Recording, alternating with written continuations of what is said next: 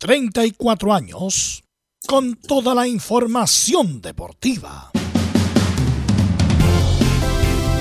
Vivimos el deporte con la pasión de los que saben.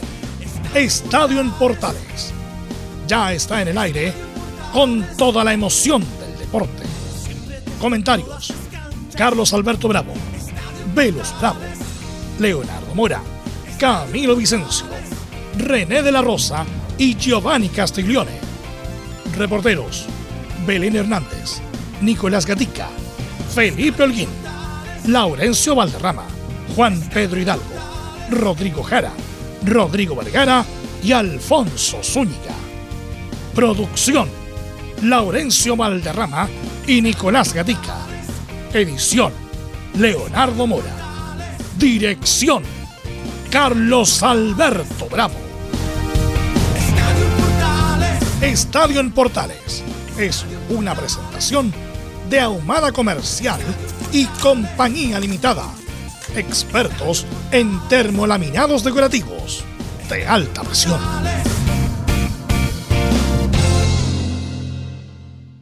Fugaz paso por Necaxa. Después del despido de Guede, llegará a Guachipato Jorge Valdivia. Es la gran pregunta.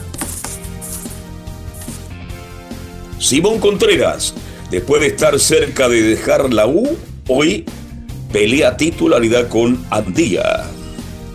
De llegar Nehuen Paz a la UC, ¿quiénes serán los damnificados? Vamos a analizar esto y mucho más en la presente edición de Estadio en Portal. Vamos de inmediato con ronda de salud. Está por ahí don Felipe Holguín. ¿Cómo le va? Buenas tardes. Muy buenas tardes, don Carlos Alberto. Gusto en saludarlo a usted y a todos los oyentes de Estadio en Portales que nos escuchan a esta hora de la tarde, por supuesto. En el informe de la Universidad de Chile en el día de hoy estaremos eh, comentando sobre el nuevo volante central que busca la U allá en Uruguay, por supuesto, en el Montevideo Cite Torque donde también eh, busca abrochar eh, incesantemente este refuerzo. Además tendremos declaraciones del jugador Bastián Tapia, quien habló hoy en el Centro Deportivo Azul. Esto y mucho más en Estadio del Portales. Perfecto, estaremos muy atentos a las noticias, las novedades del cuadro universitario con Felipe Holguín. Y Nicolás Gatica, como es habitual, nos va a informar todo lo que está ocurriendo con Colo Colo. Nicolás, buenas tardes. Sí, buenas tardes a toda la situación Estadio en Portal en Colo Colo. Estaremos revisando cómo se prepara el equipo para el día domingo enfrentar a la Serena a las 18 horas en el Estadio La Portada. Tenemos declaraciones de Maximiliano Falcón y en la Serena también las noticias están tan buenas. Hasta lo de Ivo Basay con Humberto Sasso, que el propio Chupete Sasso lo desmiente. También escucharemos a Cristóbal Jorquera, que también dice que no hay ningún problema. Y todo eso también tendremos temas tanto de Colo Colo como de La Serena. A todo en paz, todo en calma, van toda la playa en Serena. ¿Por, ¿Por qué inventan cosas, digo yo? Le pregunta a Belén Hernández, ¿llegará de buen paz? Belén Hernández, ¿cómo te va? Buenas tardes. Muy buenas tardes, don Carlos Alberto, y a todos los que nos escuchan a esta hora. Sí, vamos a estar revisando los detalles que, que quedarían para que se se oficialice y ya llegue este, este reemplazante de Valver Huerta a, la Universidad Católica. Y también vamos a estar revisando algunos detalles y, duelos anteriores entre la Universidad Católica y la Unión Española. Estoy más en Estadio en Portales. Perfecto, muchísimas gracias y de inmediato saludamos a quien nos va a entregar todo el informe de los equipos de colonias. Don Laurencio Valderrama, ¿cómo está usted? Muy, pero muy buenas tardes.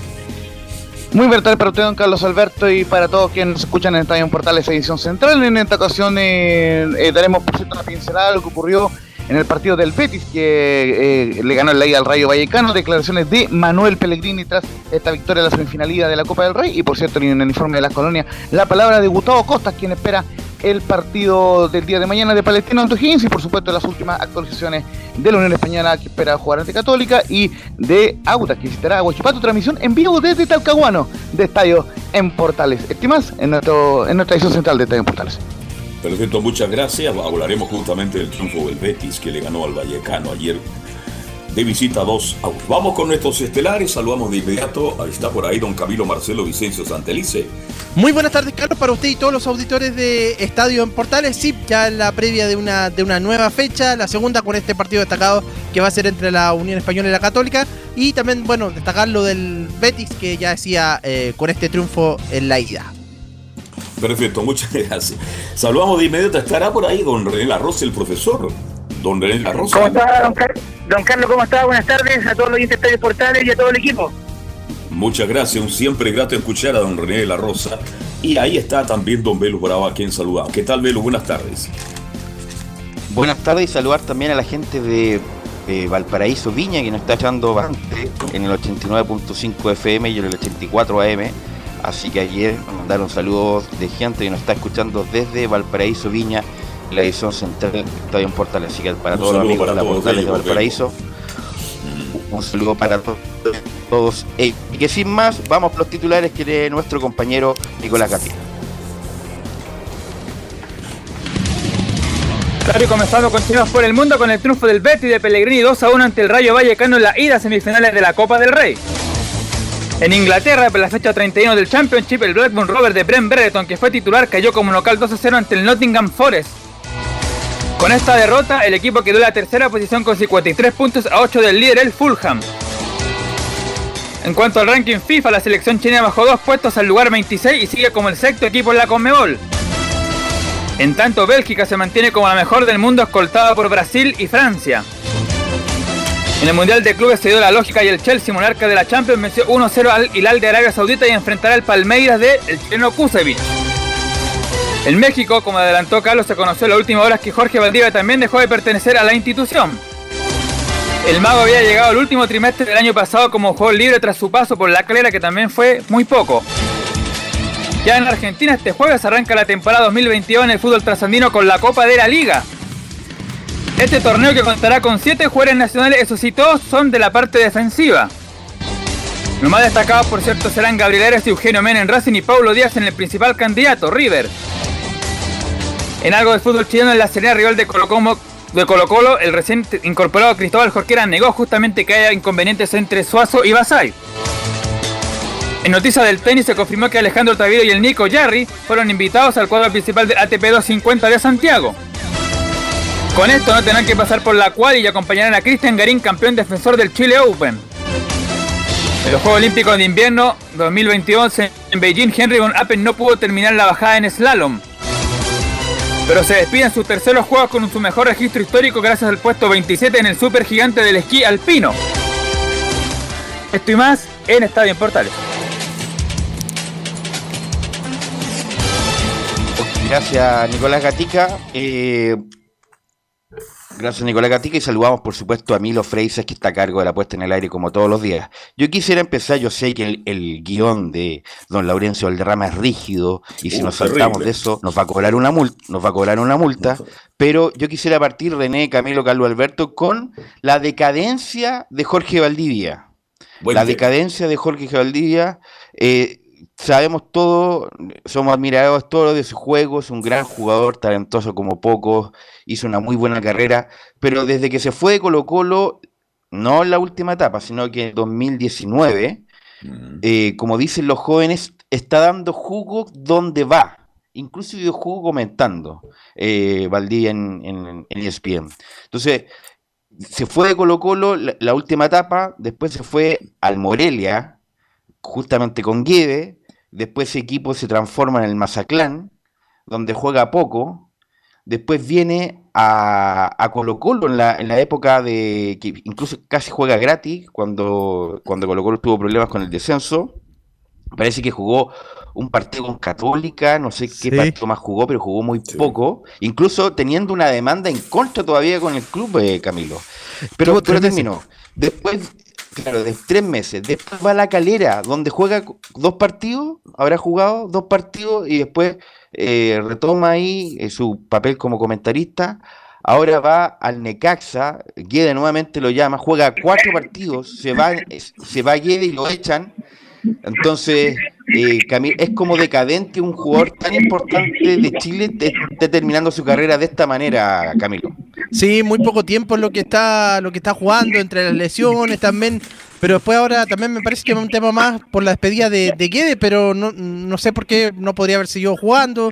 Pero, pero sí, es poco. Sobre todo lo de la calera cuando estuvo el año pasado, que podría haber tenido más continuidad, porque tuvo buenos partidos, recuerdo la Copa Libertadores, mm, pero después terminó saliendo cuando terminó el semestre y fue súper extraña.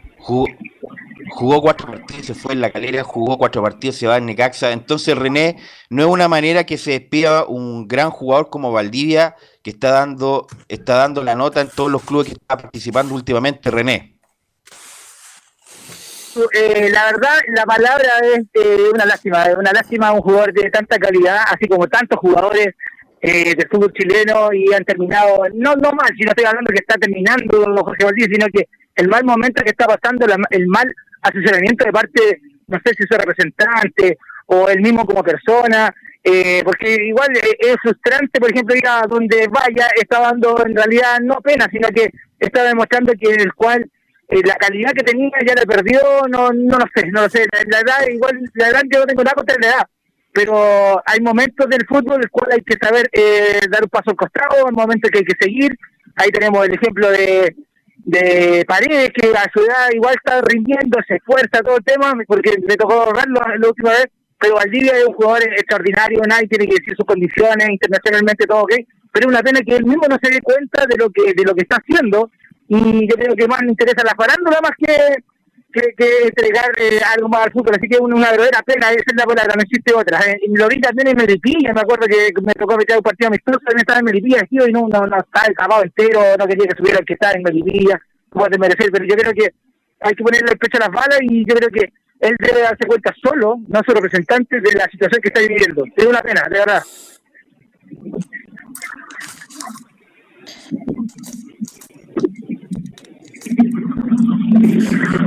Muchachos. Bien, este, mm, lo de Valdivia para mí, una opinión muy personal, para mí el mejor, uno de los mejores días de la historia del fútbol chileno, con un talento, con una magia, con un jugador extraordinario.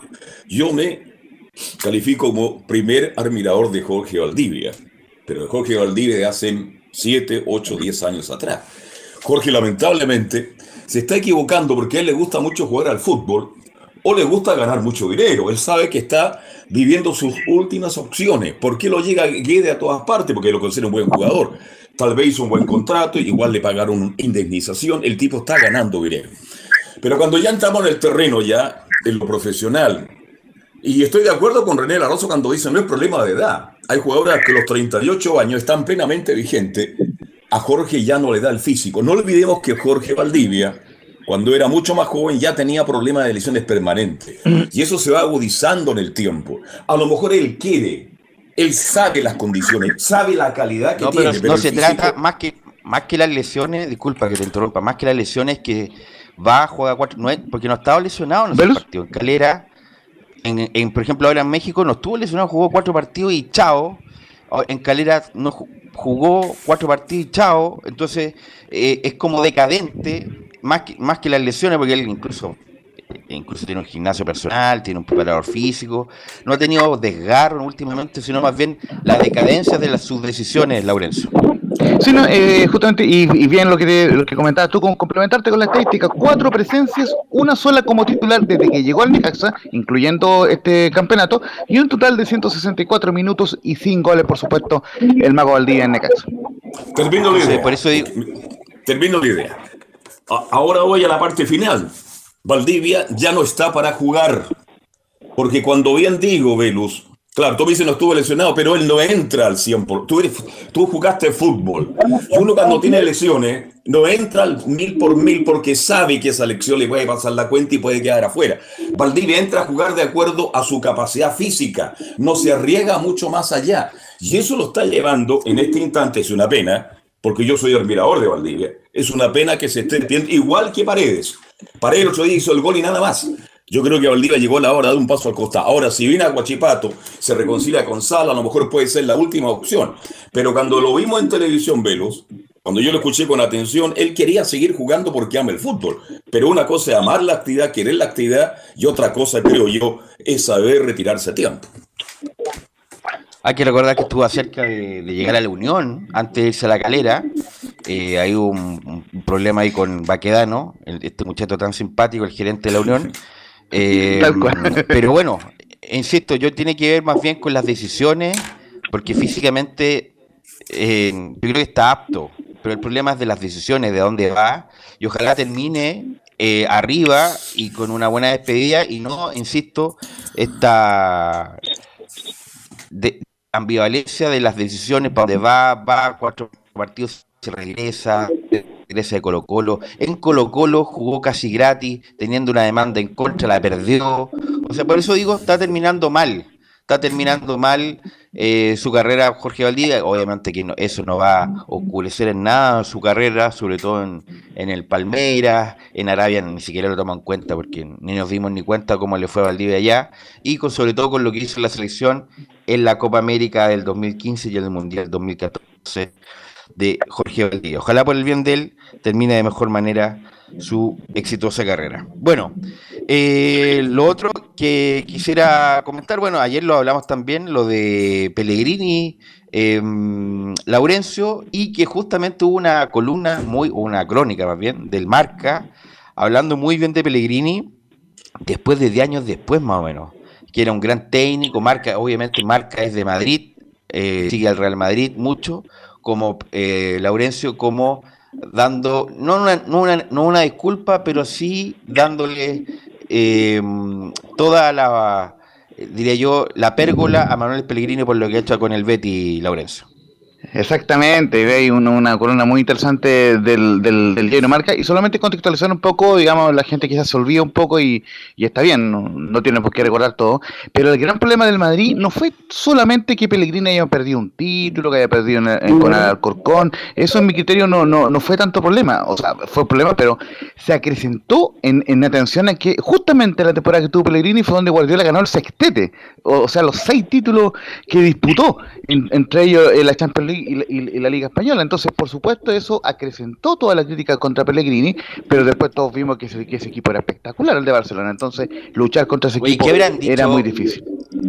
Laurencio, ¿qué habría hecho el chiringuito de la época de Pellegrini? ¿eh? Uno yo lo sigo regularmente ahora, una, hace último, los últimos dos, tres años, este muchacho, el, el Milton Millas de, del chiringuito, que no, con, el Yusef, Yusef que se llama, eh, yo lo creo, lo habrán destrozado en su momento a, a Pellegrini el, el, chiringuito de la época, Laurencio. Exactamente, entonces, eh, bueno, justamente eh, marcarle para la gente que no lo leyó algunas impresiones de lo que fue esa eh, ese, esa columna del, del, diario Marca. Dice lo siguiente, muy muy brevemente. Este Betis sigue vivo en Europa y con licencia para soñar. Este Betis es, por mucho que a algunos le, le duela, un Betis de autor, el Betis de Manuel Pellegrini.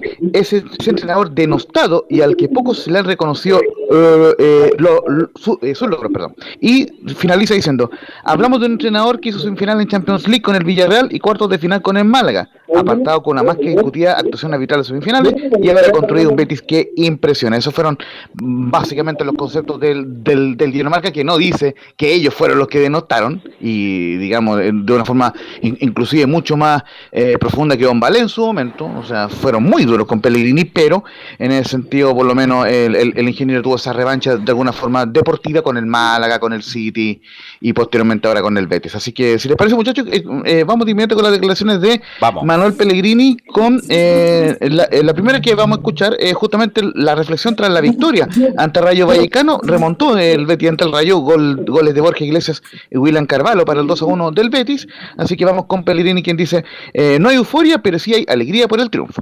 No, eh, euforia no hay ninguna, hay alegría porque el primer paso lo hemos dado.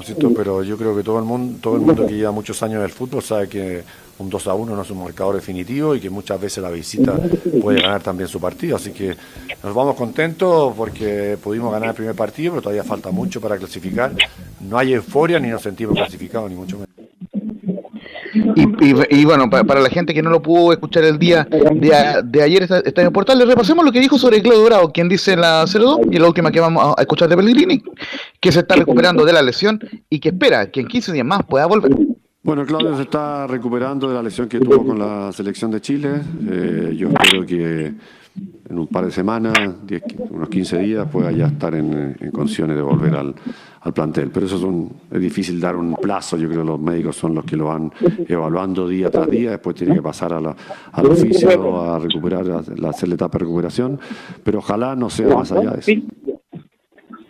El jueves eh, 3 de marzo será la vuelta, muchachos, eh, de esta semifinal entre Betis y Rayo Vallecano y el ganador, ya lo decíamos, jugará ante el vencedor del Atlético Bilbao contra el Valencia.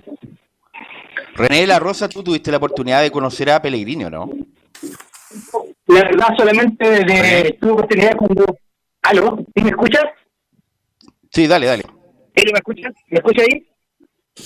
Te escucho, dale, dale. Sí, tuve la oportunidad de, no, no hablar con él, sino que lo conozco de vista, sí, pero nunca tuve la oportunidad de, de hablar con él. Eh, tengo la esperanza de algún día conocerlo y, bueno, es un hombre el cual ha dejado mucho para Chile en la parte internacional. Eh, mucho lo piden para la selección, es muy difícil, es muy caro, más en la televisión que en las canchas, sí, acá en Chile al menos, pero eh, muy destacable la, la campaña que ha hecho en toda su vida. Eh, ya sé que en Chile, pero el lado internacional lo que ha marcado bastante, ha tenido bajo, alto, y pero siempre se ha mantenido en una línea, así que me, me gustaría conocerlo, eh, hablar un, rato de fútbol con él, y es lo que me está faltando. Bueno, eh, me imagino yo eh, que la familia Cousillas de la ayudante debe hacerle una estatua a Pellegrini, ¿eh? Cousillas que fue arquero importante, que no sé si jugó en Coquimbo, en Guachipato, que en Chile Cousillas, Rubén Cousillas, a ver si me ayuda Laurencio, que siempre se sabe el dato, si jugó en Coquimbo, en Guachipato, bueno, Cousillas era un correcto arquero de la primera división de Argentina, que jugó hasta bastante tiempo, que en San Lorenzo eh, estaba en el cuerpo técnico de Ruggeri, que que estaba ahí a medio de morir saltando y que justamente cuando se va Ruggeri y asume Pellegrini en San Lorenzo, eh, después de dando el proceso de inducción a Pellegrini, Cousillas se iba a ir a San Lorenzo. Y le dice Pellegrini a la gente de San Lorenzo, parece que a Fernando Miele, que era el, presidente de San Lorenzo, no, ¿sabes qué? Me voy a quedar con Cousillas, va a ser mi, entre comillas, mi asistente. Y de ahí Cousillas nunca más se separó de Pellegrini. Ha, viajado por el mundo. Cousillas, diría yo, es millonario gracias a Pellegrini. Obviamente que él también ha sido aporte, un soporte para Pellegrini. Me imagino yo, Carlos Alberto, que la familia Cousillas debe hacerle una estatua porque le cambió la vida gracias al apoyo de Manuel Pellegrini. Velus, antes estuvo en Guachipato el año 95. Correcto. Perfecto, ahí jugó, con Guachipato. Sí, lo que está, claro, lo que está revisando muchachos que me, me, parece que finalmente no alcanza eh, eh, a jugar, o sea, fue contratado por Guachipato, pero finalmente hubo alguna divergencia porque no alcanza eh, a jugar en, partidos en, el cuadro base. No, pero, sí, no si yo me acuerdo de haberlo visto jugar, me acuerdo de haberlo visto jugar Laurencio, me acuerdo de haberlo visto jugar por Guachipato, sí, me acuerdo. Sí jugó. Bueno, a lo que voy es que Causilla se hizo millonario gracias a Pellegrini, Carlos Alberto. Así es, y no solo él, ¿ah? Hay otros técnicos en Chile, no los voy a nombrar por respeto, que ganaron mucha plata gracias a Manuel Pellegrini, uno que vive aquí en Algarrobo. En fin, pero son las cosas de la vida. Ahora, obvio que está agradecido a la familia Cousiña Manuel Pellegrini. Donde él fue lo llevó y ha ganado muchísimo dinero. Ahora, yo no soy amigo de Manuel Pellegrini, pero sí conocido. Yo conversé con él un par de ocasiones. Recuerdo una charla que tuve más de dos horas con él a sola en la piscina del Park Hotel en Calama, cuando él era técnico de la Católica, esa Católica que hizo gran campaña, pero que no le alcanzó, lamentablemente. Y ahí él me comentaba que su sueño era ir a Europa, porque para allá tenía que apuntar los técnicos de gran nivel. Así que apuntó a Europa a verlo, le fue bien, es un tipo serio, responsable, un tipo muy capaz y que lamentablemente, como lo hemos comentado tantas veces, parece que no le va a alcanzar, no por la capacidad, sino que por edad, a lo mejor de asumir una dirección técnica de la selección chilena. Yo creo que eso es imposible. Ahora, sí. Sí, justamente no les eh, obliga con los muchachos que contar la mala también. Precisamente, eh, fue titular en un partido ante la Católica de Manuel Pellegrini en el 95. Está, aclaramos entonces que jugó por Deporte de Guachipato. Así que Manuel Pellegrini yo sé que a algunos les puede molestar, pero después de Fernando Rivera, esa es una discusión que podremos tener más adelante, es el mejor técnico en la historia chilena en cuanto a logros internacionales. ¿Quién salió más allá de Manuel Pellegrini? Nadie. Por lo tanto, para nosotros es el mejor técnico que ha tenido el fútbol chileno. Sí, pero él, bueno, para que volver al tema, él nunca ha querido dirigir la selección chilena, tuvo su momento, su oportunidad cuando estuvo Salah y no lo quiso hacer, legítimo, pero que no venga la tampoco venga la pomada de que en algún momento lo quiera hacer. René, te quiero preguntar, ya tu último minuto de este primer bloque, por cómo está Roberto Tobar. Me imagino que tú has sabido de él, hizo una pretemporada en la Comebol, fue muy, muy cuestionado la temporada pasada. ¿Cómo afronta la nueva temporada Roberto Tobar, eh, René de la Rosa? Eh, tuve la oportunidad de hablar con Roberto el día de. Hoy día es eh, miércoles, tuve el día lunes porque tuve la oportunidad de ir al NFP y él estaba. Eh, bueno, no tiene ningún comentario con referencia a, a su castillo, en realidad no, quise eh, abordar ese, ese tema, pero la motivación está, eh, no la ha perdido, si bien es cierto, ha pasado un tropiezo muy grande. Eh, todavía no se sabe cuántos partidos en todo caso son internacionales, al menos lo que me quise mencionar es lo que así a, eh, pues superficialmente tocamos el tema y, todavía no tiene la fecha exacta que puede eh, levantarse el castigo. ¿ah? Así que en ese aspecto está bastante desmotivado en el sentido internacional, pero en la parte nacional he, estado eh, al 100% entrenando, bueno, de su vez también como eh, contratado de la NFP, pero se ve con, con las ganas, es decir, es cierto, uno puede ver cara, pero no de corazón, así no sabe cómo interiormente cómo se encuentra él, los errores que ha cometido, si va a aprender de los errores. Eh, bueno, esa es la idea, que, aprenda de los errores. Eh, así que esperemos qué es lo que pasa. Además, René, el, año de mundial, pues, entonces no es menor eh, cómo empieza a tobar. Me imagino que está todo el foco puesto para llegar a su al mundial, René. Pues, al menos eh, Roberto tiene esperanza de, ir todavía. Eh, yo en realidad, te soy súper sincero, no quise tomarle mucho el tema, pero eh, Roberto es una persona cual es muy cauto en lo que habla con las personas, eh, sea con quien sea, sea amigo muy cercano, sea gente del fútbol.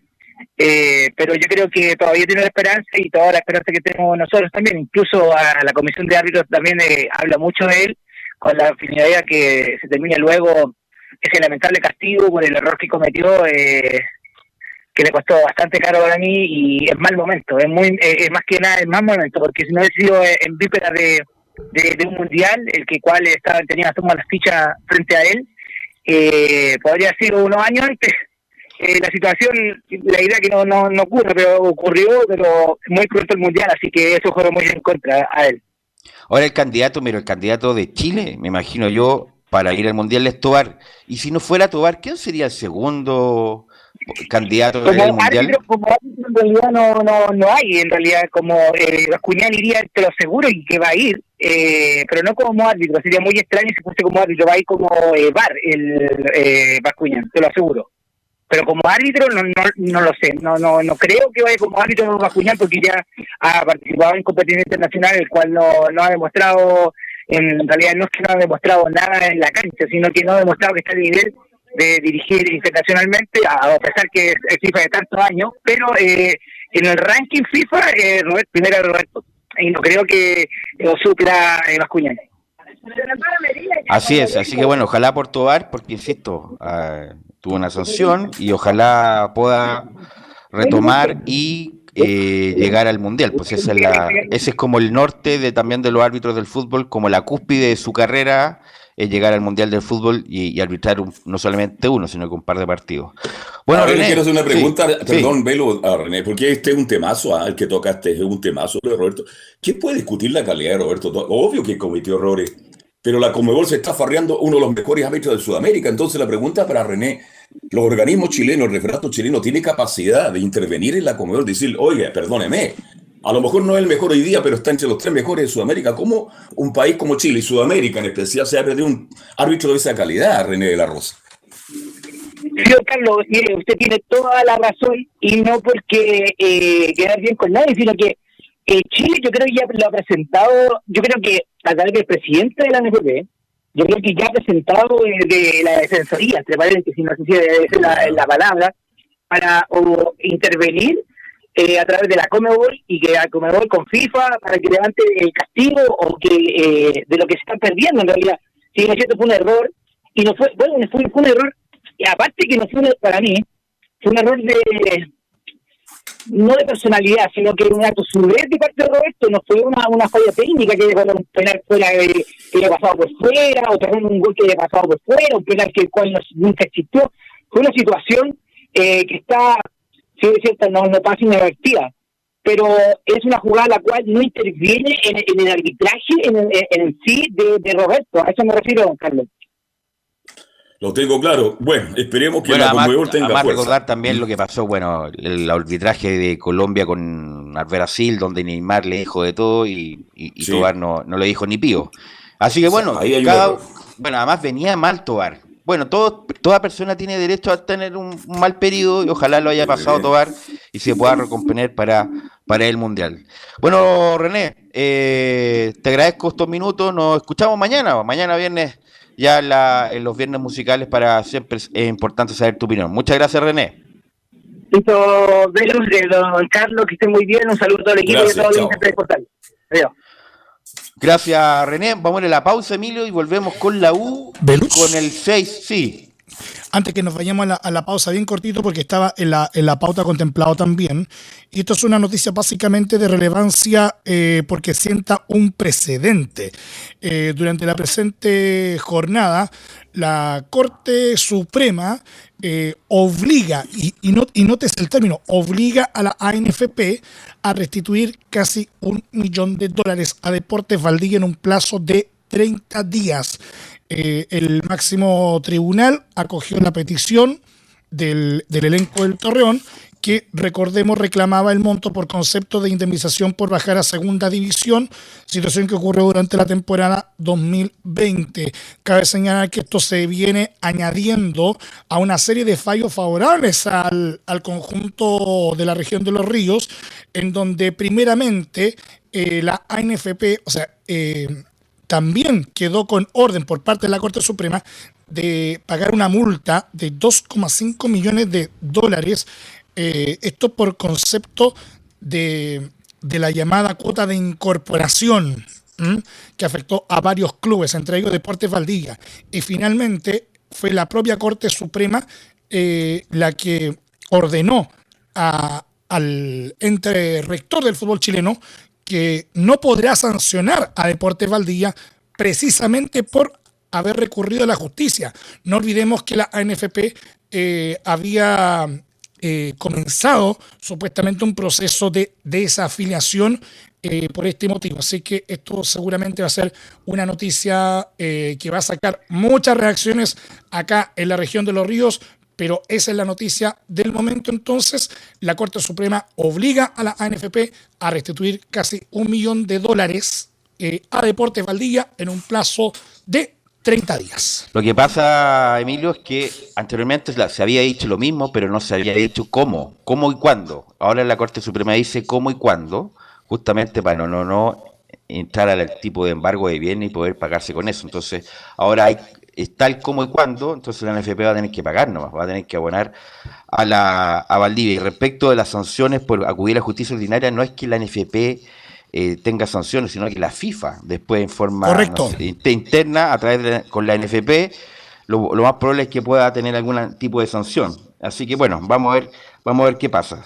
Eh, ahora sí, vamos a ir a la pausa, Emilio, y vamos con la U y el posible refuerzo uruguayo.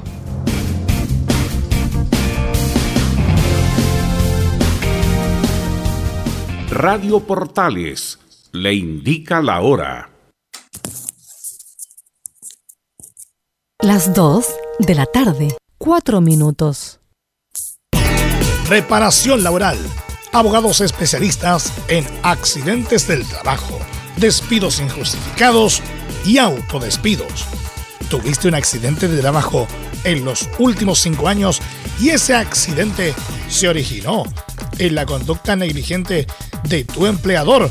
Es muy probable que tengas derecho a obtener una indemnización por los daños causados. Consulta gratis. Reparación laboral profesionales dedicados a entregar asesorías en temas relacionados con todo tipo de accidentes laborales en todo Chile, de Arica a Punta Arenas, www.reparacionlaboral.cl. ¿Quieres tener lo mejor y sin pagar de más? Las mejores series de televisión, los mejores eventos deportivos, equipo transportable, películas y series 24/7. Transforma tu TV a Smart TV. Llama al 973-718989. Twitter arroba panchops. Visita www.radiosport.cl, el sitio web de la Deportiva de Chile. Programas, noticias, entrevistas y reportajes, podcast, radio online y mucho más. Todo lo que pasa en todos los deportes lo encuentras en www.radiosport.cl. La Deportiva de Chile en Internet. Porque lo bueno puede ser aún mejor. Prepárate a conocer la evolución de la Primera de Chile. Bienvenido a Portales Digital. Ingresa ya a www.radioportales.cl y descubre nuestra señal en vivo en audio y video, además del tradicional 1180M. Mantente al día con las últimas informaciones de Chile y el mundo e interactúa con nosotros a través de nuestras redes sociales en Facebook, Twitter e Instagram. Recuerda www.radioportales.cl La nueva multiplataforma de la Primera de Chile ahora es aún mejor. Termolaminados de León. Tecnología alemana de última generación. Casa Matriz Avenida La Serena 776 Recoleta. Bono 22 622 5676. Termolaminados de León. Vive el verano en Portales Digital. La primera de Chile, viendo el país de norte a sur.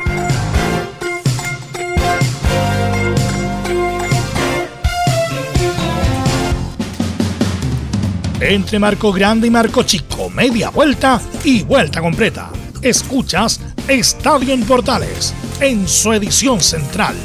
La primera de Chile, uniendo al país de norte a sur.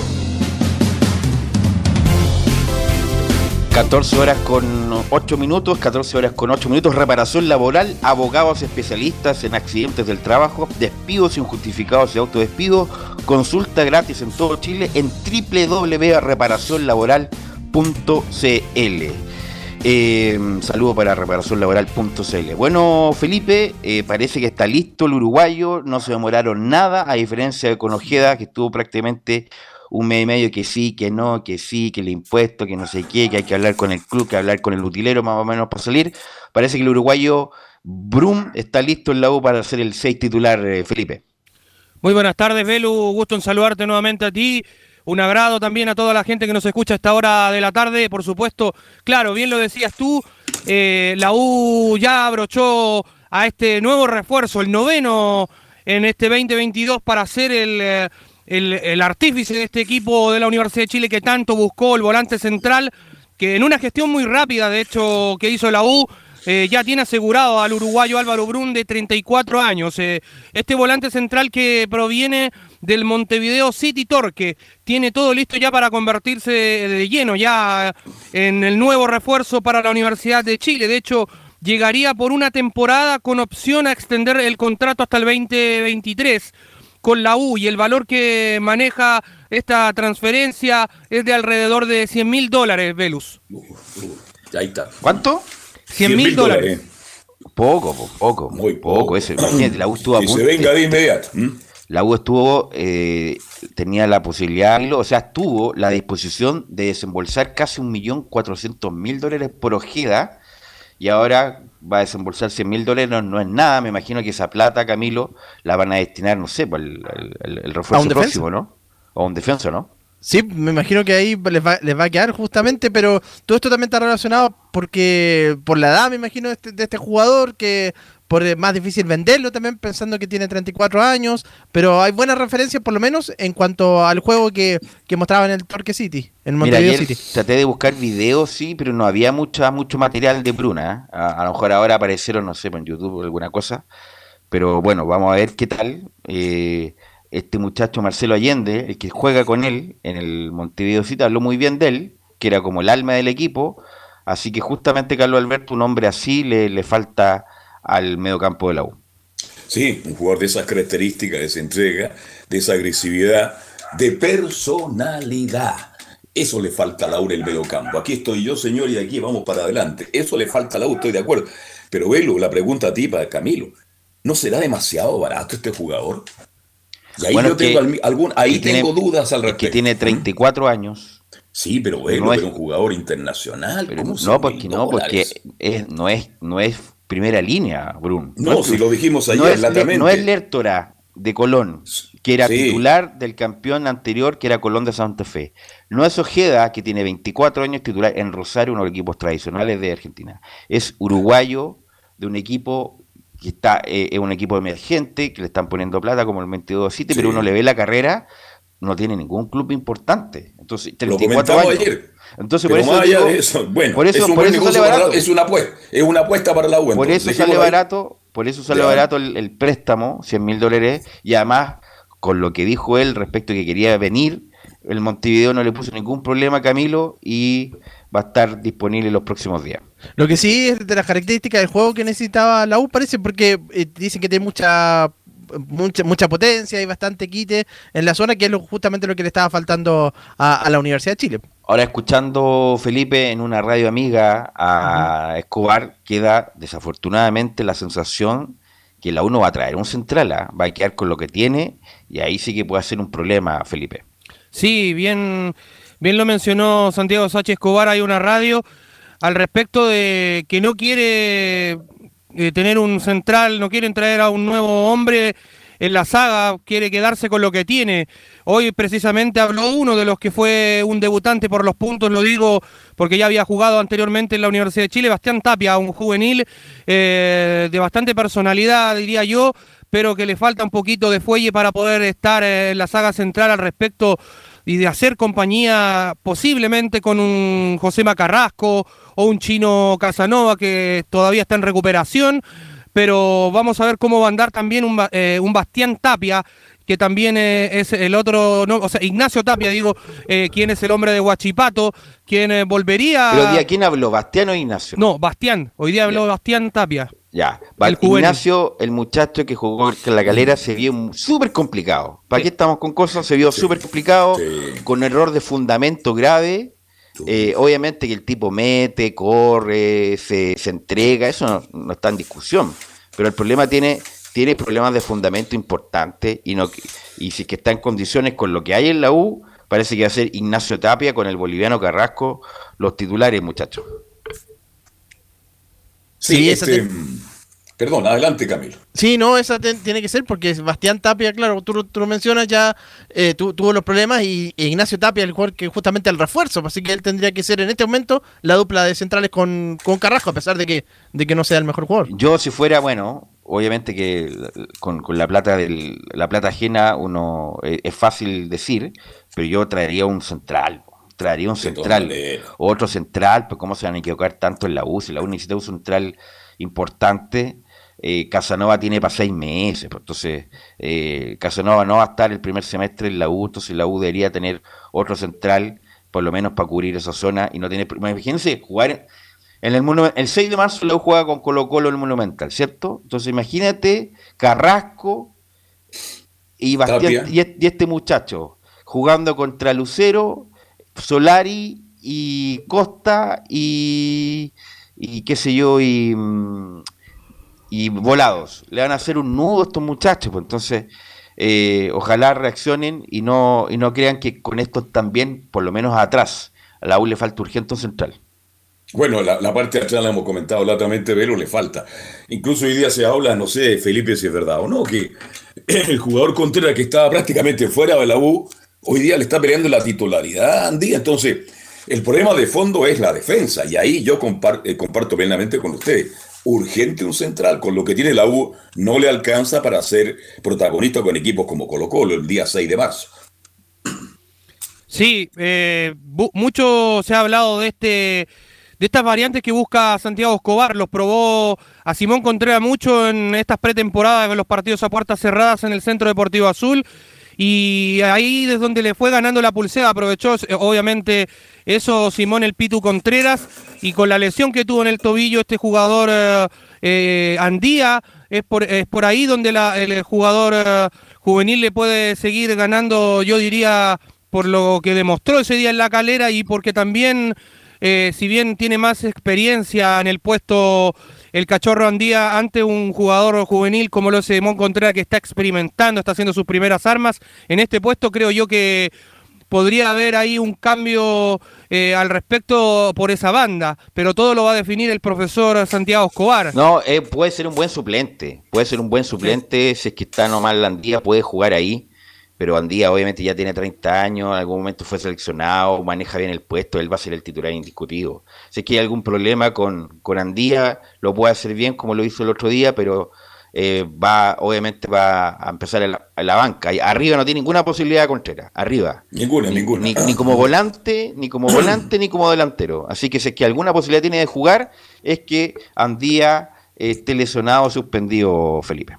Sí, y el otro nombre que también está ahí, que ocupa ese puesto, es Daniel Navarrete. Entonces son dos juveniles, Simón Contreras, Daniel Navarrete, que le van a poder pelear el puesto posible ahí a Andía. Ahora lo de Gonzalo, lo de Wander, ¿eso está descartado ya? ¿Definitivamente o no? Eso todavía está ahí en veremos también, don Carlos Alberto, porque está en la carpeta de Luis Rogerio y es un hombre que es barato para el mercado nacional, con lo que busca la U, también podría ser una muy buena opción en la saga central. Es como por ahora el único nombre que, que sondea la, eh, la directiva de Azul Azul al respecto para poder eh, eh, llevarse este central y que le dé un poco de frescura, porque si bien en el fondo la, la U necesita un central no digo que, sea de las características de que buscan el Sache Escobar, pero sí los equipos que ha tenido este técnico siempre han sido centrales robustos de harta edad y sobre todo en el mediocampo como un pivot como lo que consiguió la U ahora, es como muy parecido a lo que tuvo la U Católica eh, de Ecuador este técnico. Ya, el punto es que ya va a llegar este muchacho Brum, ¿cierto? Es Brum, ¿cierto? Brum, sí, Brum, ya. Ya, este muchacho que tiene tiene una, una, maleta llena de esperanza y ilusiones, que esto es una carrera larga para llegar a un equipo grande de América como el la U. Pero si evalúa, bueno, eh, Rollero ha hecho buenas cosas, trajo a Palacio, trajo a Ronnie Fernández, trajo a Jason Vargas, perfecto, pero trajo también a Carrasco, a Galinde, todo un, todo un check, todo ya, todo, todo bien. Pero también trajo a Carrasco, que deja muchas dudas, y trajo a la tercera opción de volante central, entonces ahí donde la U más necesitaba, trajo la tercera opción. Vamos a ver cómo rinde. A lo mejor es, una, va a rendir muy bien y va a caer muchas bocas, pero la idea no era esa, era traer un volante central de primera línea de Argentina y, y por ese motivo no lo está trayendo Felipe. Sí, pero la otra opción que va a poder acompañarlo como volante exterior, o sea, como volante interior puede ser eh, Israel Poblete, un hombre que también está llamado a ser una carta principal. Yo diría que está sobre en el momento de eh, nivel futbolístico que Camilo Moya. Bueno, es que no es muy difícil tampoco, yo creo que, no sé, cualquier jugador que se la pase al, mismo, al mismo equipo va a jugar mejor que Camilo Moya. Lo de Camilo Moya es muy malo, ha jugado muy mal, está con una crisis de confianza, entonces no es muy difícil que cualquiera juegue. Eh, la pregunta es, Felipe y Gallegos, ¿cuándo llega la U, Luis Felipe Gallegos? ¿Cuándo debería estar allá en Chile? La próxima semana podría ya estar haciendo su arribo a Chile este jugador que ya destrabó su situación con el Office de Creta de Grecia y ya podría vestirse de azul nuevamente este jugador que tuvo muy buen paso anteriormente con el técnico Jorge Luis Sampaoli. Sí, partió muy rápido, muy joven, así que eh, después de 10 años vuelve vuelve el agua. Insisto, yo creo ya con, ya con Brun, yo creo que faltaría un central y ahí el agua tiene que arreglarse con lo que tiene, por lo menos para competir de buena manera este año 2022. Sí, Velus, ¿qué les parece al respecto ya para darle un poquito la bajada a este tema de los refuerzos y los que podrían llegar? Eh, hoy habló Bastián Tapia, la juvenil que jugó ante Unión La Calera, al central. Pasemos a revisar las siguientes declaraciones donde dice, uno para estar en la U siempre tiene que estar capacitado y se refiere si se ve como el futuro central de la Universidad de Chile. Eh, yo creo que uno para estar en la U siempre tiene que estar capacitado. y bueno, lo, lo que es personal, uno siempre espera esta oportunidad de muy corta edad, entonces uno va progresando paso a paso para que cuando llegue el momento estar lo suficientemente maduro y con la mente bien en clara que cuando toque la oportunidad poder aprovecharla y en lo que es rendimiento creo que eso lo podré ir demostrando con la oportunidad que me da el profe y con la oportunidad que me dan mis compañeros. Ahí estaban las declaraciones de este jugador juvenil quien habló hoy día por primera vez ante los medios de comunicación. Bastián Tapia, a quien eh, se refirió a varias cosas, Velus. Eh, déjenme contarles un poquito. Se refirió a su debut eh, con la Universidad de Chile con los puntos. También habló lo que significaba para él la U y lo que implica jugar como dupla con José María Carrasco, este hombre que viene de Independiente del Valle. ¿Qué le parece si pasamos a revisar las segundas declaraciones donde habla al respecto de una alegría inmensa y se refiere a su debut por los puntos con la U de Chile? Fue algo súper emocional. Creo que uno de, de pequeño se imagina poder jugar por el club, poder hacerlo de buena manera, poder mostrar las ganas en la cancha de, de poder crecer, de poder defender la camiseta que, que uno estima, que uno le tiene bastante cariño. Y no, por momentos me costaba asimilar que estábamos haciendo un buen partido, que estaba yo en campo defendiendo el club. Creo que fue un momento súper lindo para mí. Eh, emocionalmente me tocó harto. Como que me sentí muy identificado con el resultado, con la disposición, con las ganas que pusimos como equipo. De, demostramos una actitud impresionante. Creo que todos teníamos la misma intención de ganar y, y uno para, para estos momentos cree que está preparado, pero emocionalmente vive otras cosas dentro de la cancha y al terminar el resultado una alegría inmensa.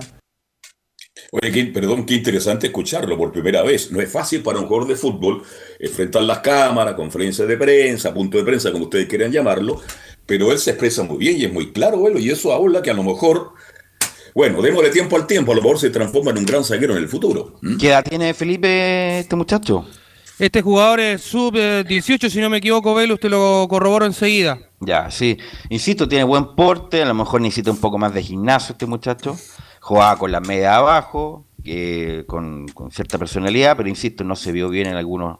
Ju- justamente el gol de Galera tuvo responsabilidad a Tapia, pero no le vamos a caer a Tapia, es un tipo que está recién, está recién jugando. La U tiene a Savi como carta eh, importante como juvenil, el- muchacho Osorio también.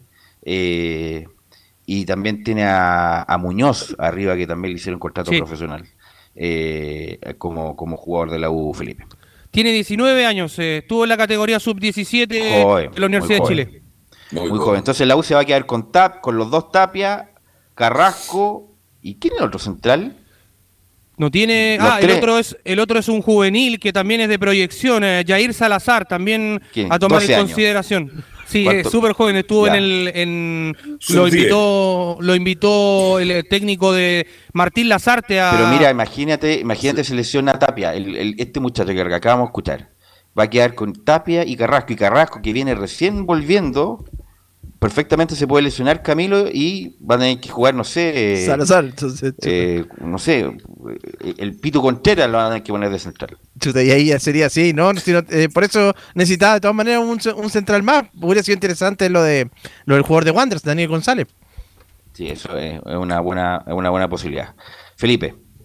Sí, y al respecto de lo que les quería comentar también es sobre el partido cuando ya eh, disputen este duelo que va a venir el día eh, sábado ante el cuadro de Deportes Antofagasta. Después la U tendrá que jugar ante Ñublense. Hay una situación ahí más o menos eh, compleja para el cuadro de Ñublense porque se está hablando que el partido al comienzo se decía que se iba a jugar en el Ester Roa Rebolledo allá en Concepción pero no, le dieron la negativa ahí la, alcaldía del Bío Bío y al respecto de eso Ñublense trasladaría su localidad para jugar contra la U en el estadio Cap Acero de Talcahuano. Eso sería por el tema de que está pasando actualmente en Chillán, por la fase 2 que pasó. eh, No, porque también parece que la octava región también cambió a fase 2, ¿no? Sí, sí, sí, sí. Ya, entonces sí, tampoco no. jugarían sin público. Eh, cambió hoy día. claro, entonces no van a jugar sin público como va a pasar con Colo Colo y La Serena. Van a jugar sin público y en, en la próxima semana cuando la U juegue con Ñublense también van a jugar sin público. Lo que dicen los especialistas que hay que aguantar el chaparrón de febrero, que en marzo debería haber una baja ostensible de casos ya, como pasa en Europa, por ejemplo. Así que sí, bueno, y sin- eso, sin eso público, sería, Velus, más que nada por, por la información para cerrar ya eh, en Guachipato. Estamos a jueves, Felipe. Estamos a jueves. La U juega con Antofagasta el domingo. Pero tiene buen equipo. A ver qué equipo jugaría Escobar más o menos. El sábado, pasado el mañana. sábado. Sábado, Pasado sábado, ma- con mayor razón, Felipe me tiene que dar el equipo. entrega, entrega el equipo siempre el profesor el viernes, pero yo se lo voy a dar adelantado el que tengo yo. Ah, en- en Iría, exclusiva, ya, vamos. iría con ah, Hernán Galíndez en portería, lateral derecho, Jonathan el Cachorro Andía. En la saga central estaría José María Carrasco, acompañado de Bastián Tapia, o sea, de Ignacio Tapia. En la banda lateral izquierda iría Marcelo Chelo Morales, quien se recuperó ya de, esa lesión que salió ahí un poco tocado. En el medio campo estarían, yo me la juego por Israel Poblete, sacando a Camilo Moya Felipe Seymour, y al medio yo pondría a un eh, Mauro Morales. Ese sería el equipo, por lo menos para mí. En el, arriba estaría acompañado con eh, el jugador eh, eh, Cristian El Chorri Palacios y Ronnie Fernández. Y me quedaría uno en el tintero que sería Pablo Aranguis. Y Jason Vargas usted le dejó afuera. Sí. Ya, usted el medio campo sería eh, Israel Poblete, eh, Seymour y Mauro Morales. Sí, le daría la oportunidad a Morales. Y No, pero- yo- ¿y pero- a Juno también lo saca? ¿Lo saca a Juno Fernández usted? Yo también creo que no, ah, yo no creo que no, no- yo creo que va a repetir eh, Felipe. Cuidado, ¿ah? Yo va, a repetir, Junior va a repetir, titular. va a repetir Seymour Moya, eh, el Junior, Jason Vargas y los dos de arriba. Yo creo que, bueno, mañana, mañana usted me confirma ese, este, yo creo que un enemigo le mandó el equipo, ¿ah? Un enemigo se lo mandó. Yo creo que no, no, no, no fue- no fue un enemigo. Algún enemigo del kiosco los completos, Claro, ¿no? ahí, de otra radio le pasó ese equipo para. Muchachos. Sí. No, complementando un poco lo que decía Felipe Holguín, mm, eh, también nos había llegado el dato eh, por interno de que Ñublense, eh, digamos, estaba jugando, buscando jugar contra el Conce, pero acaba de publicar un comunicado Rangers, el, el cuadro de, la- de la primera vez, donde dice que teniendo en cuenta el- el- el- la fase 2 del plan paso a paso, el partido de Fernández Vial también será sin público, recordemos se va a jugar por la fecha 1 de la primera vez, el martes 15 a las 6 de la tarde Fernández Vial ante Rangers en el mismo estadio Esterroa, así que ya todos los partidos eh, de acá más serán sin público en la región del Biobío. Ok, gracias. Ok, gracias Felipe. Emilio, vamos a ir a la pausa y volvemos con Colo Colo, que habló Falcón, la Católica, que habló Rebolledo, y las colonias con Laurencio Valderrama.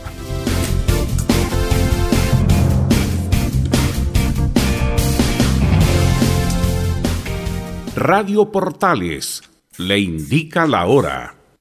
Las 2 de la tarde, 27 minutos. Ahora más que nunca, quédate en casa y disfruta de algo rico sin pagar de más. Somos de la casa, una delicia al paladar. Conoce nuestra variedad de waffles, sándwiches, empanadas de horno y mucho más. Contáctanos vía WhatsApp al más 569 5018 3008. Atendemos todas las tarjetas de crédito y red compra. Infórmate más en nuestras redes sociales, en Instagram y Facebook. Recuerda, somos de la casa, una delicia al paladar.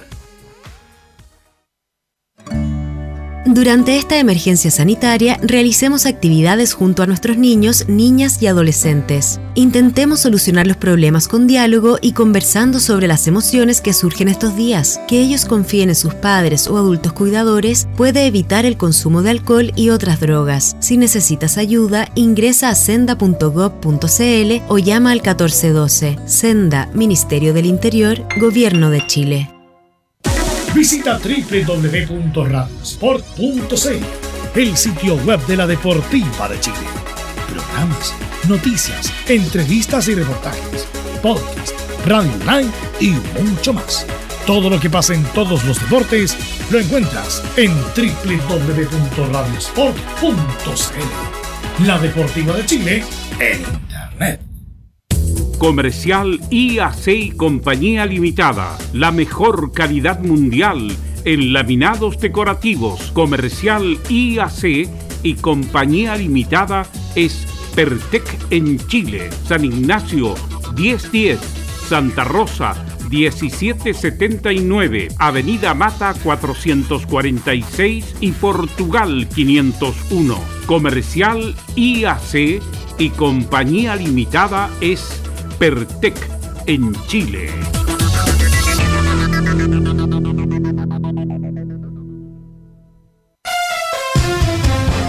Vive el verano en Portales Digital, la primera de Chile, viendo al país de norte a sur.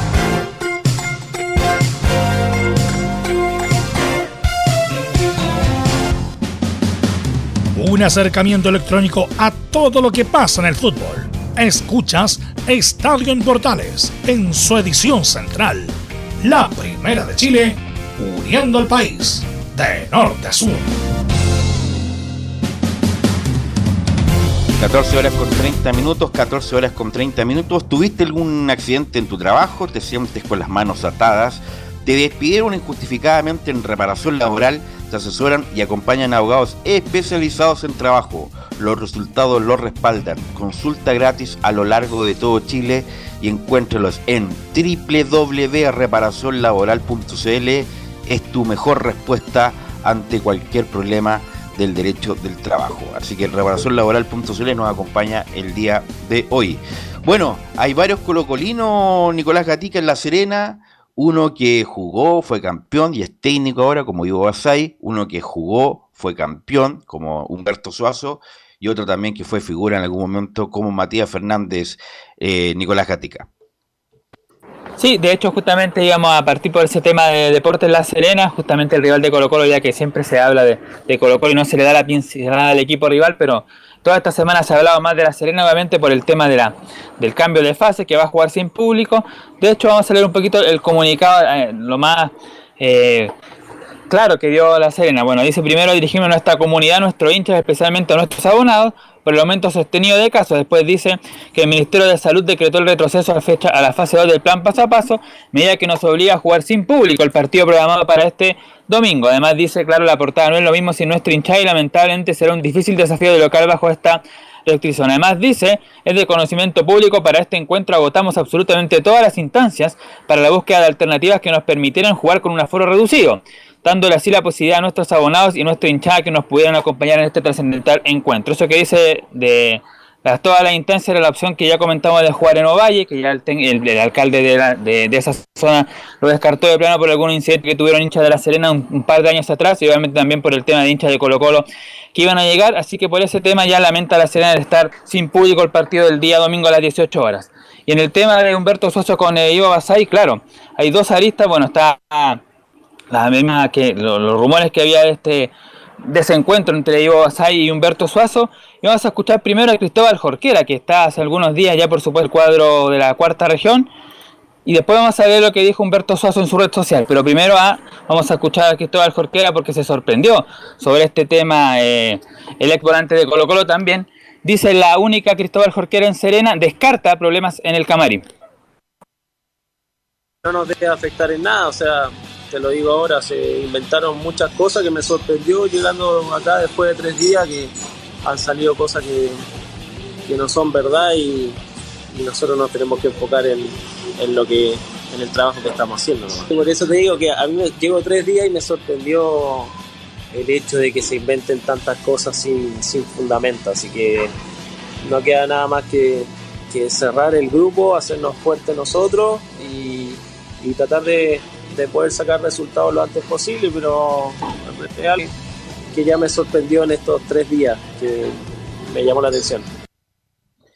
Ahora, bueno, ese audio hay que decir que de cortesía de ESPN en Chile, sí. Sí, lo que quiero decir independiente de, la, de, esta cuestión, que yo creo que algo hubo, si tantas tantas versiones contrapuestas, que algo hubo, algún problema entre Suazo y, y Basay, que son de dos personalidades fuertes.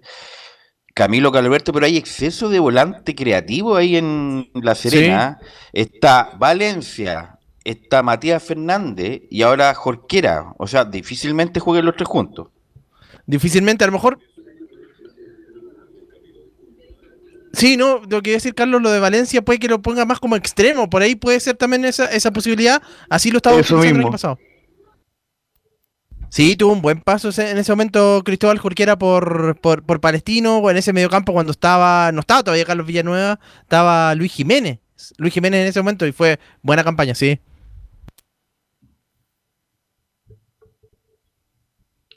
Y además hay que decir que la Serena no se vio para nada bien con O'Higgins, se vio bastante mal y ahora juega con el principal candidato al título, Nicolás Gatica. Claro, y justamente está el antecedente en el último campeonato, cuando jugaron allá en la portada, Colo Colo ganó por 4-1 en esa oportunidad. Para cerrar el tema de, de, esta discusión que hubo, justamente Chupete Suazo en su red social dijo lo siguiente, fue una discusión con se pidieron disculpas, no pasó nada con Ivo, esto están ensuciando mi nombre. Después dice, cada problema lo hace muy grande, con el profe Ivo nunca hubo nada, todo fue con el profe Ítalo, ni siquiera fue una pelea, fue una discusión. Lo que más preocupa es que se, sea, se saque información falsa, eso fue a grande rasgo lo que dijo justamente eh, Humberto Faso para cerrar ese tema. Fue con Ítalo Traverso que hubo alguna discusión, pero que ya todo quedó ahí. Ahí ya lo cierra justamente Humberto Suazo. Y hay que ver, pues hay que ver estos días cómo va a estar la relación entre, entre ellos, entre el cuerpo técnico y los jugadores, y ver cómo va a preparar el partido del día domingo. Vamos a ver ahí si podemos mañana conseguir la probable formación que pueda utilizar el equipo serenense, a ver si va a tener algunos minutos ya Cristóbal Jorquera. Recordemos que también incorporó la Serena al volante que de Colo Colo, que está a préstamo Brian Soto, que todavía no se hace oficial, pero que también ya ya se despidió de hecho de los compañeros ¿Se fue Gatica? Ah, se fue, pensaba Se fue, parece, sí, Se fue Nicolás Gatica. Se fue a San Isidro. se fue a San Fue a, Isidro, fue- claro. fue a atender, este, llegaron dos clientes y fue a atender a uno de ellos. Muchachos, complementarle muy, muy, eh, breve que hemos estado siguiendo lo de Jorquera, sería suplente el, el- el día eh, domingo ante el cuadro de La Sí, Serena y, y, y- y, por cierto, el mismo Basay lo pide eh, por su pasado en Palestina. Ahora sí, Nicolás. Gatica volvió. ¿Atendió? Sí. Ahí sí, Ah. entonces como decíamos, claro, ya cerramos el tema de la Serena con lo de Humberto Suazo e Ivo Basay. Pasamos ahora, por supuesto, al equipo de Colo Colo, que tiene buena noticia dentro de todo, ya que Leonardo el Colo Gil cumplió su fecha de castigo.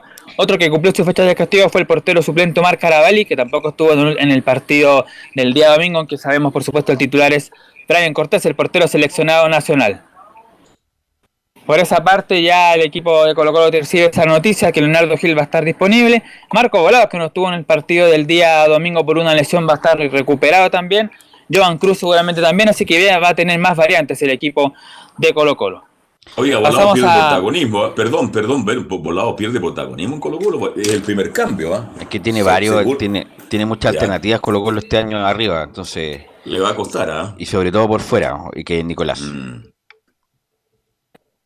Sí, por supuesto está Cristian Zavala, está Pablo Solari, bueno, hay que ver por qué lado lo va a utilizar en todo caso Oroz, el técnico. Oroz se mete por los palos. Claro. Así que cuidado con Oroz, que puede ser el año de su consagración. No, si tiene muchas alternativas en la zona de ataque. En el caso de Gil, eh, el damnificado sería Vicente Pizarro, pero igual tendrá que ver ahí el técnico Gustavo Quintero cuál va a ser el sub-21. A lo mejor ahora sí va a poder jugar eh, Joan Cruz justamente en esa zona, considerando que lo más probable es que Esteban Pavés con Leo Gil sea los volantes de contención. Pero como lo habíamos adelantado, claro, hoy habló el peluca Maximiliano Falcón, el defensor uruguayo. Vamos a escuchar dos nomás hoy día de hoy del, te- del, volante, del defensor uruguayo. La primera que tiene que ver cómo va, llega el equipo para el día dom- domingo y en la 1 dice Falcón, estamos bien para el fin de semana. Ya tenemos con Falcón ya el central de Colo Colo que aspira a ir al Mundial, ¿ah? Eh, pero difícil, bueno, a menos que se tengan problemas los centrales uruguayos, aunque no ha habido mucha renovación, solamente José Más Jiménez que juega en el Atlético Madrid está en el primer nivel. Godín ya está en Sudamérica jugando en el Mineiro. Eh, así que, ¿por qué no? Puede ser eh, lo de Falcón, eh, a lo mejor en la lista de 23 para el Mundial de Qatar, si es que Uruguay clasifica, obviamente. Nicolás Gatica, 24 ahora sí, años ¿o no? recién, ¿ah? Tiene 24 años recién tiene Falcón, muy joven. ¿Tenemos a Emilio Falcón o no? Bien, muy bien. Yo creo que, bueno, como siempre digo, vamos partido a partido y el partido pasado fue muy positivo. Eh, conseguimos los tres puntos que era lo que buscábamos. Entonces eso siempre ayuda en lo anímico. Los compañeros físicamente se recuperaron bien todos, así que estamos listos para, para el fin de semana. Muchachos, eh, como tuvimos en la conferencia de prensa presente como Radio Portales y Radio Sport, vamos a ir inmediato con alguna declaración también de Falcón, quien justamente se refirió a la situación de Humberto Suazo y comentó en, una de las declaraciones, justamente la 04, dice, uno puede tener un mal día o mal entrenamiento. Eh, bueno, yo creo que ya son jugadores con experiencia. Yo creo que uno puede tener un mal día, una mala, un mal entrenamiento. Por ahí me, ha tocado a mí también en los entrenamientos no, a veces no estar con el mejor humor. Y yo creo que son cosas que pasan. Ya lo habrán arreglado entre ellos, pienso yo. Pero yo creo que eso que, que pasó a sacarlos del partido, yo creo que, que no va a pasar. Como te digo, son jugadores con mucha experiencia. Entonces. No, nosotros vamos a ir a hacer nuestro juego, el cual hicimos el fin de semana pasado, tratar de salir a ganar, tratar de salir a presionar al rival y bueno, tratar de, de traernos los tres puntos para acá, que eso es lo más importante para seguir sumando. Él también en la conferencia se refirió a varios otros temas, por ejemplo, le, le preguntaron por su desorden en la cancha y reconoció que Gustavo Quintero tuvo una conversación con él el año pasado, donde le ayudó a ordenarse en el campo y también él reconoce lo fundamental que ha sido. Emiliano, Emiliano Amor al respecto. Eh, cuéntame, Nicolás. Ah, Ahora sí, volvemos con Nicolás. Sí, justamente íbamos a ocupar la, la- la siguiente que también pregunta Estadio Portales que tiene que ver con el con el COVID. ¿Ah? La que se le hizo justamente el tema también que se va a jugar sin público el partido Tal del cual. día domingo frente a La Serena. Vamos a escuchar la número 6 de Maxi Falcón que dice hay que seguir cuidándose, esto del COVID va para largo. Pero el seguir cuidándose porque, a ver, esto, esto para mí va para largo, quizá un año más, quizá dos años más. Eh, siguen apareciendo mutaciones en el virus que, que siguen complicando las cosas. En este caso quizá no es tan letal, pero es muy contagioso, entonces eso te limita también a, a, a quizá que algún compañero, como nos pasó este el partido pasado, queda afuera. Entonces, bueno, la gente también, como a veces en la tribuna estás un poco más junto, puede ser un poco peor. Eh, pero, como decís vos, el cuidarse, yo no soy médico ni nada, pero creo que es algo obvio. eh, es algo que nos ha afectado mucho, no solo a nosotros, sino al resto del mundo. Entonces, nada, tomar conciencia, seguir cuidándose en lo que se pueda que, que esto va a pasar. Siempre digo, eh, hay que ponerle cabeza nomás, actitud, que, que va a pasar. Ya pasaron dos años, vamos para el tercero, entonces, nada, seguir adelante nomás y, y esperar lo mejor.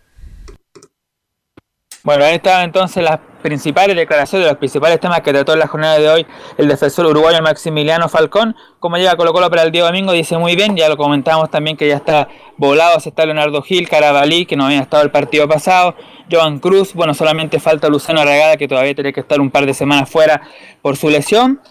Y bueno, las partidas también que ya sabemos de Parragués y Morales. Pero así que por el momento Colo Colo está con plantel completo para enfrentar el día domingo a la Serie A y ahí por supuesto los entrenamientos que faltan de mañana y el día sábado tendrá que ver cuál será el, me- cuál será el mejor equipo para enfrentar el día domingo a la Serena sin público.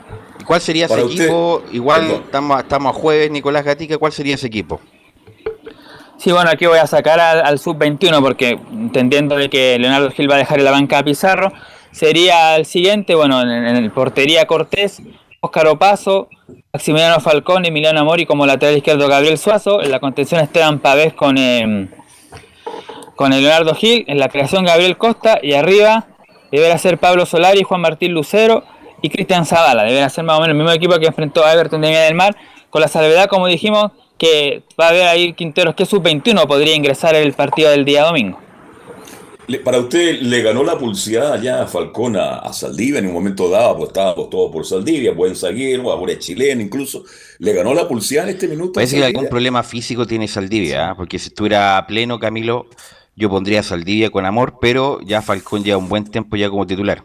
Por ahí va, sí, eh, por los problemas, justamente por por problemas físicos, pero en condiciones normales, si, va- si Saldivia vuelve a estar, tendría que ser él el titular con, con amor.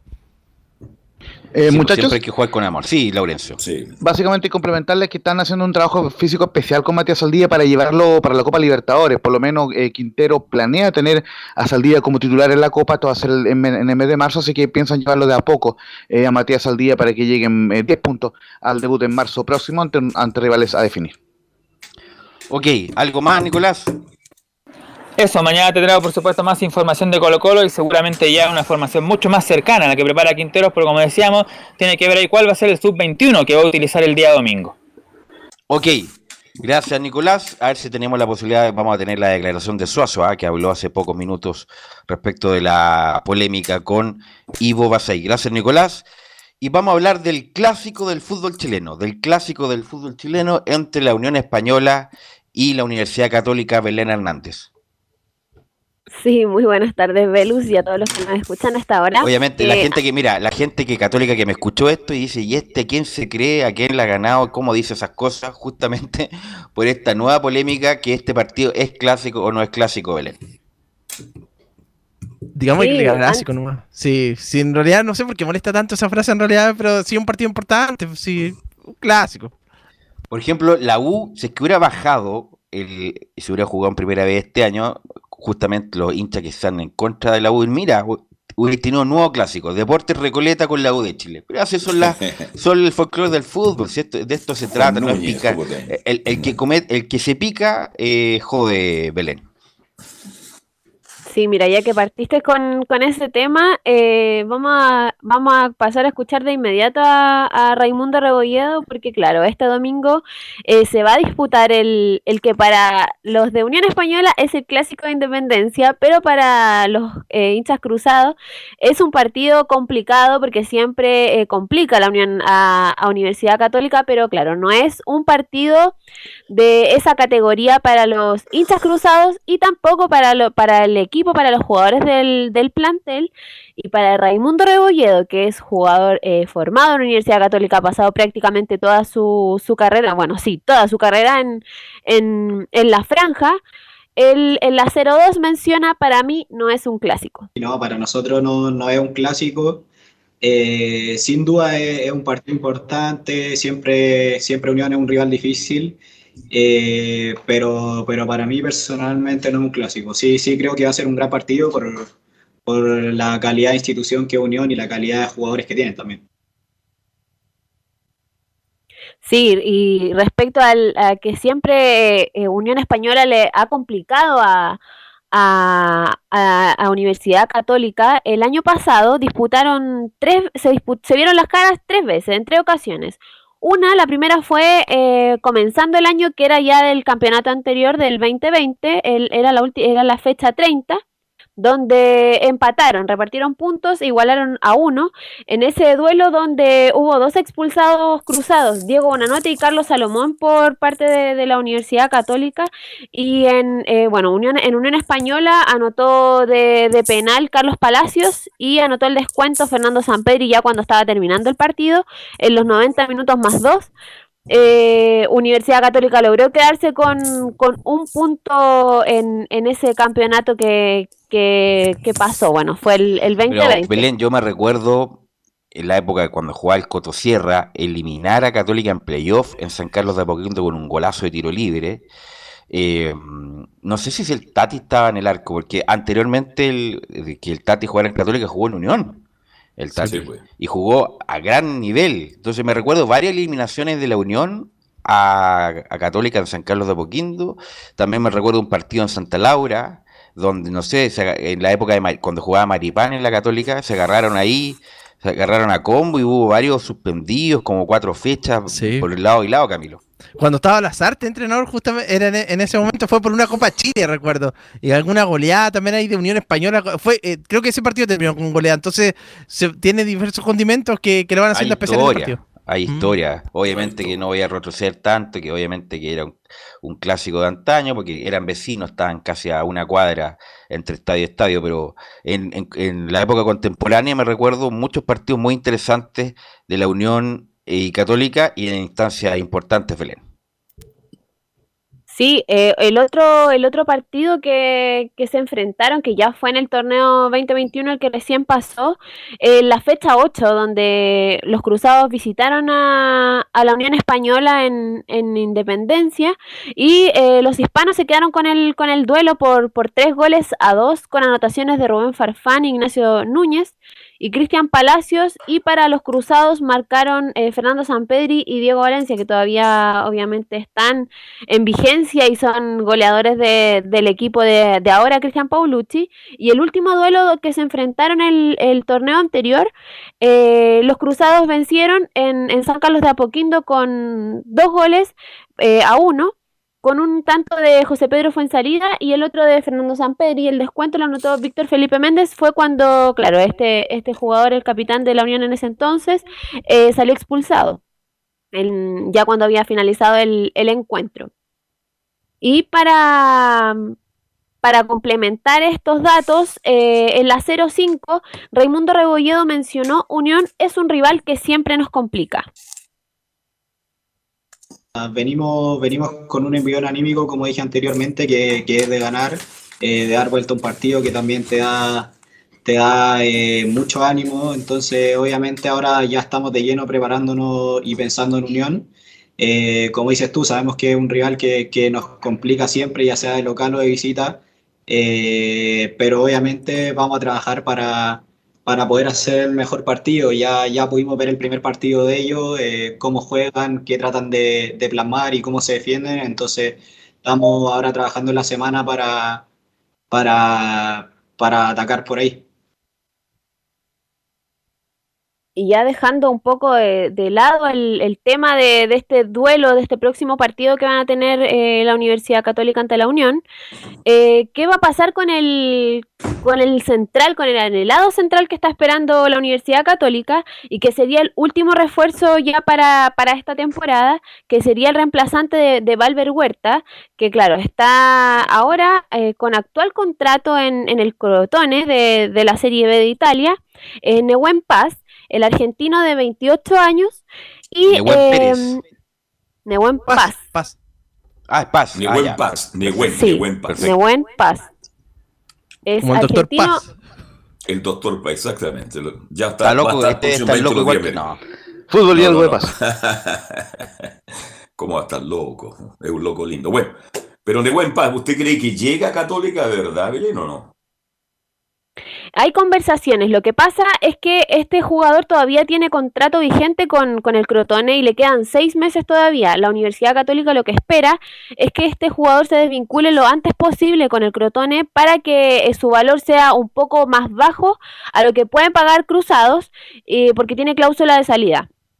Entonces, lo que le ofrece la Universidad Católica a este jugador es un contrato por cuatro años y lo que busca precisamente eh, Paz es continuidad. Y como él llegaría a ser el central titular de la Universidad Católica, eh, le convence mucho el, el proyecto que le está ofreciendo la franja para, para que él llegue a la, a la liga chilena. ¿Qué pasa con los extranjeros? Porque había problemas de cupo, ¿no, Belén? Sí, están eh, los cinco cupos, pero ese tema es de el de Luciano Agüed.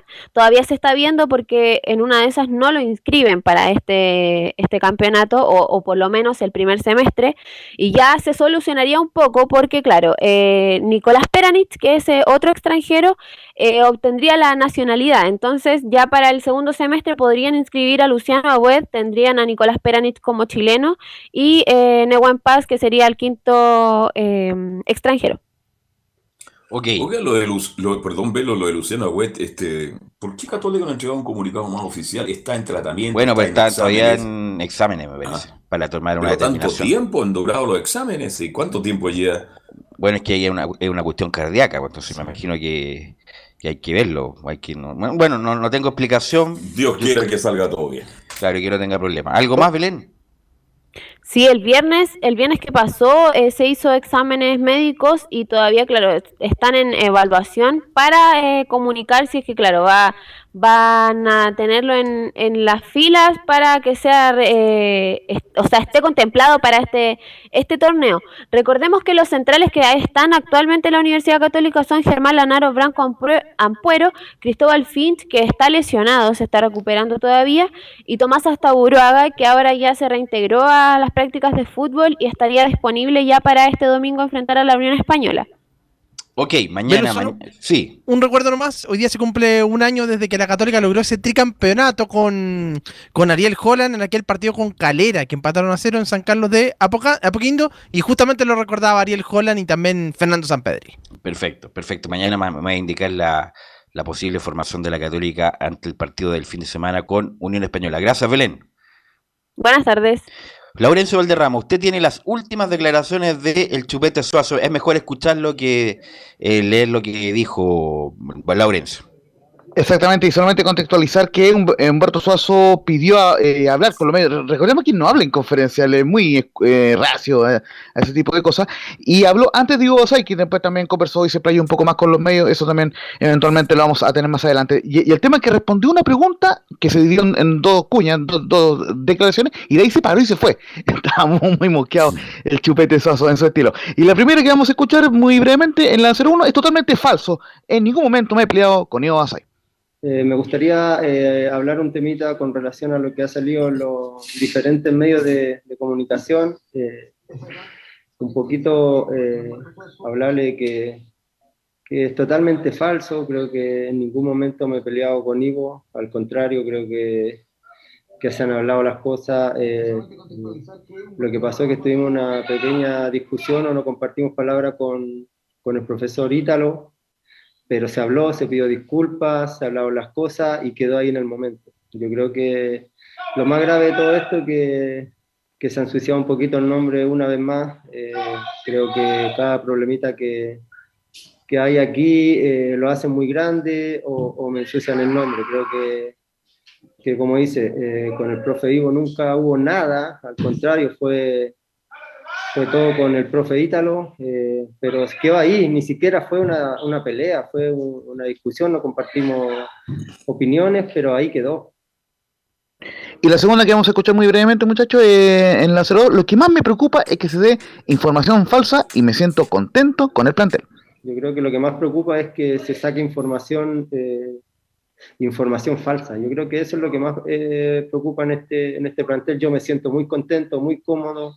Yo le dije en su momento, eh, sea que juegue o no juegue, eh, eh, mi comportamiento tiene que ser eh, eh, dar un ejemplo a, a, los jóvenes que vienen más desde abajo. eh, y en eso estoy enfocado, me siento muy feliz, muy contento y respaldado en todo sentido. Yo creo que para cortar el tema también de que no se estén hablando, igual me siento un poquito desilusionado con todo lo que ha salido porque afecta a muchas familias, me afecta a mí, me afecta a los niños, entonces nada más que cortar el tema, eh, se habló con las personas que tenían que hablar y, y aclarar nuevamente que con el profe Ivo nunca hubo una pelea y y dejar este tema aquí. Yo creo que eso más que todo me gustaría que, que todos tuvieran conocimiento con el tema. Y Laurencio, es legítima, es legítima el sentimiento de Suazo, pero Suazo tiene historia con problemas con los técnicos. Hay que recordar nomás lo que pasó en Colo Colo con el Coto Sierra y lo que le dijo a Pedro Reyes, que todo el mundo se enteró ahí por el canal del fútbol, a quién le hay ganado, eh, quién está ahí hablando. Y a pesar de eso, el Chupete Suazo ganó la demanda a Colo Colo por un despido injustificado. Pero, pero el Chupete tiene historial con cuerpos técnicos, Laurencio. Sí, no, lo, lo, que, lo que publicaron algunos medios, lo que se puede decir en buen chileno, cacharon mal, digamos, pero, pero efectivamente hubo un, hubo un conato, hubo una discusión, pero el punto es que no era con Pasay, sino con el profe Traverso. Pero, pero, pero que el ayudante, ahí... oiga, el Claro, ayudante, claro. el ayudante Parte del del cuerpo técnico. Claro, Claro, claro, no es- claro. No, pues si no, no es tan simple la cosa. Y bien lo dice Sí, po. Velo, tiene, tiene historial Suazo y también tiene historia de Obasai. Y Obasai es un tipo que tiene una personalidad muy fuerte, muy fuerte, mucho más allá Lo de que sabemos. cualquiera se imagina, así que cuidado con eso. Mira, si Basay eh, enojado debe ser los tipos más desagradables del mundo. Sí. Cuando está tranquilo es un amor de persona, pero cuando está enojado, si no, lo di- que lo diga nomás Nelson Acosta en su momento, eh, es, muy, es muy desagradable. El ex jugador de Everton de Villa del Mar. Laurencio, Dijo que un- estamos... eh, sí, ojo que estamos hablando de, de, de Palestino y, y justamente sé que vamos a ir con un solo minutito de, de Palestino. para eh, Palestino. Qué lástima. Exactamente. Lo- no, no, lo que le quería recordar un poco es que Ivo Asai justamente eh, reconoció en alguna conferencia en su época de Palestino que él se había calmado un poco.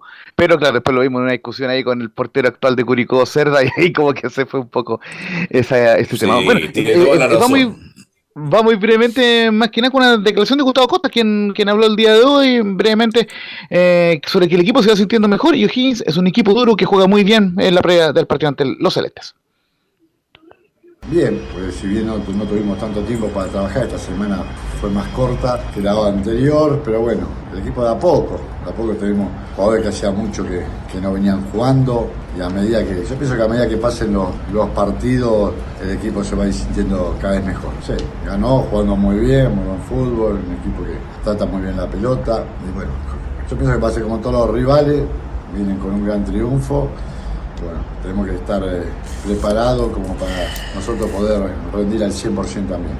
Ah, bien, la verdad, contento, es un jugador que nos puede dar mucho, de media cancha para adelante, tiene muy buen pie, bueno, muy buena dinámica, y bueno, esperemos ahora ponerlo bien físicamente y futbolísticamente. Y eso que no era año nuevo, ¿ah? Y así habla Gustavo Costa. Así habla Gustavo Costa. No, uno piensa que está hablando así como en, año nuevo, pero no. Él, él habla así. Bueno, mañana ampliamos, Laurencio. Sí, eh, mañana eh, ampliado muchachos y, y también con palabras de- del rival de Palestino Gigante Arrancaba, además de, de los informes de la Unión que jugará ante Católica y del Audax y visitará a Huachipato. Ojo, transmisión desde Talcahuano con el relato de Anselmo Rojas el día sábado. ¿Algo más, muchachos, para terminar? Sí, Velus. Eh, la NFP, para evitar los problemas de mm, que, que hubo el año pasado con la inscripción de jugadores, está, está trabajando con un sistema electrónico que se llama Comet. Sí, sí, para Como evitar tiene que ser, pues, para evitar estos tipos de problemas. Bueno, gracias Emilio por la puesta en el aire, gracias a todos los que nos escucharon. Mañana nos encontramos nuevamente en otra edición de Estadio en Portal.